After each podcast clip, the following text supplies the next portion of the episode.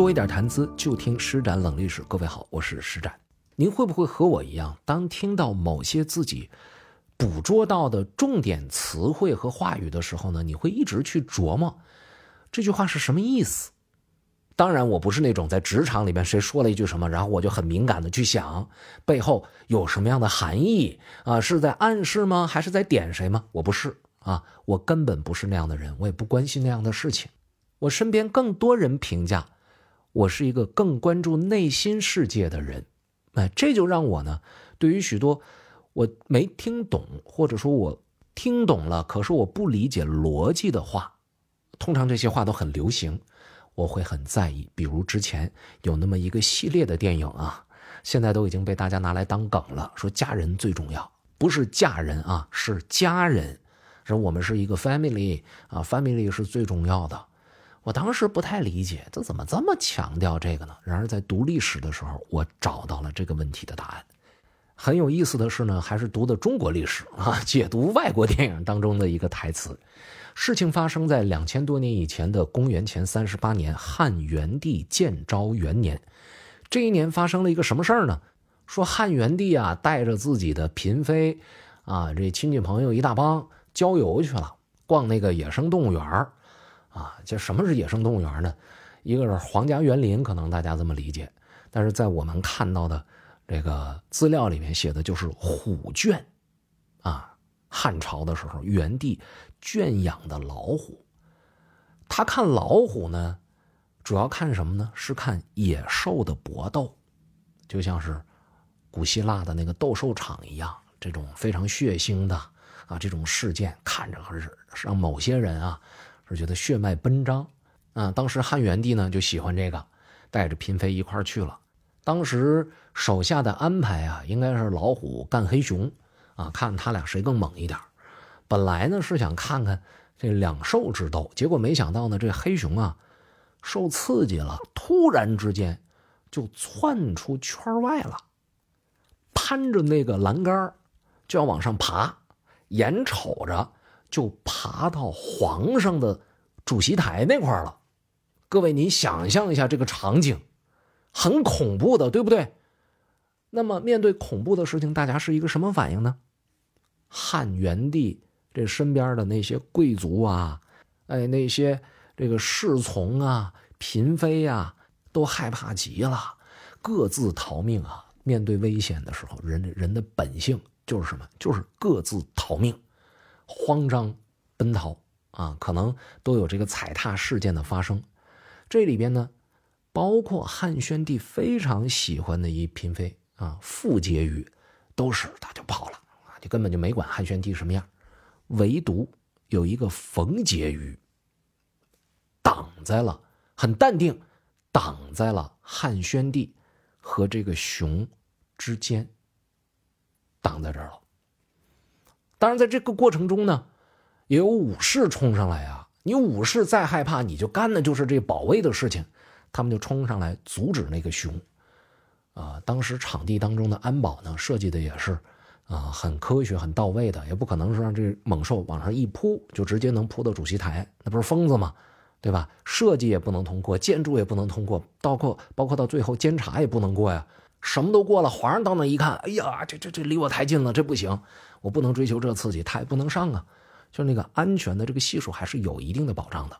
所以这个熊往上爬的这个过程中呢，虽然那些啊皇上身边的人，包括皇上自己都挺害怕，都跑了，然而呢武士冲上来，还是把这熊给干掉了，啊。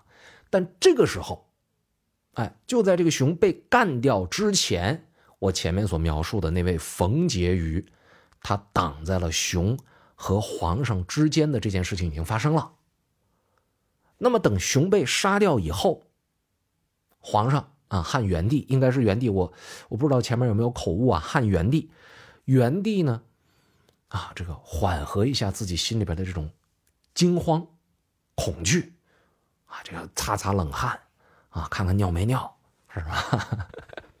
哎，这就重新正襟危坐，是吧？就就。挺纳闷啊，想起来说这冯婕妤，你怎么做到的呀？就问他，啊，说人人都会恐惧，你不害怕吗？你为什么就能够上前去阻挡熊呢？更何况你是个弱女子啊！你手无寸铁，你你就挡在朕和熊之间了，你怎么想的呀？这冯婕妤说什么呀？他说：“猛兽的凶性发作，这是很难控制的。但是这个时候，如果他抓着一个人，他就会可着这个人使劲的蹂躏，使劲的祸害，他就不会再去攻击身边的人了。我呢，担心武士们挡不住这个熊，这个熊冲上来之后，再扑向陛下您。所以呢。”我愿意用我的身躯去阻挡他，这样这个熊万一真的上来了，他把我弄死，但是陛下您就有逃生的机会了。出于这样的考虑，我挡在了您和这个熊之间。哦，这个汉元帝听完之后非常的感慨啊，啊，没想到啊，我身边的这个看上去弱不禁风的女孩子。他竟然有这么高的境界，这么强大的勇气，那我怎么能够，我我回报你呢？啊，当然，肯定是不能够，就是对他就就带来什么额外的关爱、额外的宠爱，因为这个这个东西吧，宠爱这种事情并不一定都是报答和感激，啊，也不一定都是崇拜，它一定有一些生物性的吸引。你早开始都没吸引，就因为这事儿就吸引了，这事儿不存在的。啊，就更何况人家是有万千粉黛，嗯，后宫粉黛，咱别说万千粉黛，夸张了，后宫粉黛，那么多选择，那么多伴侣的皇帝，还是汉朝时候的皇帝。为什么要强调汉朝时候的皇帝呢？就因为离咱们越久远，男女关系越开放，啊，大家可能都听说过那词儿“臭汉脏唐”嘛，对吧？这个，哎，汉朝时候这种事情呢。它也不是什么特别严谨的事，不是什么特别男女之间这个没有那么后世的那么保守，哎，所以呢，汉元帝也不可能因为冯婕妤的这个做法啊，对他有很多情感上的变化，突然之间就很爱他，不可能啊，那只能怎么办呢？就是提升冯婕妤的地位嘛，哪怕是在自己心里的地位，更加的敬重，在赏赐啊。包括在未来冯婕妤的亲属的这个升迁之路上啊，给开点绿灯啊，通过这些层面来给予一些补偿。那么这和我们今天的这个选题有什么关系呢？因为在《资治通鉴》里边记录这一段的时候，留下了这么一句话：“冯婕妤是左将军冯凤氏的女儿。”这个话背后的含量啊，这个内容量啊。在我解读起来呢，它有点大。一方面呢，说这个家庭的教育带给这个孩子的无畏、勇气，还有呢，你身为将军，可能行武，哎，他对于这个这个家里边的呃子女的性格呢，也有一定的影响。而更重要的是什么呢？一个婕妤，在后宫那么多的女性当中，你怎么出头？你又不是很得宠，生不下皇子。你怎么出头，对吧？啊，这些可能都是要考虑的。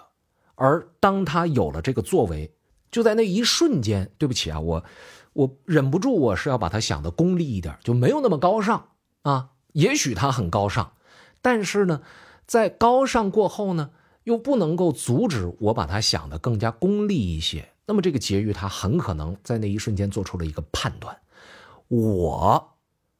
的所作所为救了皇帝，毕竟是一条命，可我也是一条命啊，对吧？我换了这一条命之后，除了我的大公无私，我还能给我的家族带来什么呢？这都是有所考量的。那么回到我们今天的主题，我们要家庭有什么用？我们为什么需要亲人？如果没有亲人，那我们很多人去做的这个牺牲有没有价值？当然也是有的，只不过这个价值和有亲人，啊，你心甘情愿的做这种牺牲和奉献，它是不一样的。无奈之举，我只能这么选了，对吧？和我要为我的家人通过我的奉献、我的付出，能够为他们赢得一些什么的话，两者相权。各位，如果是您，您怎么选呢？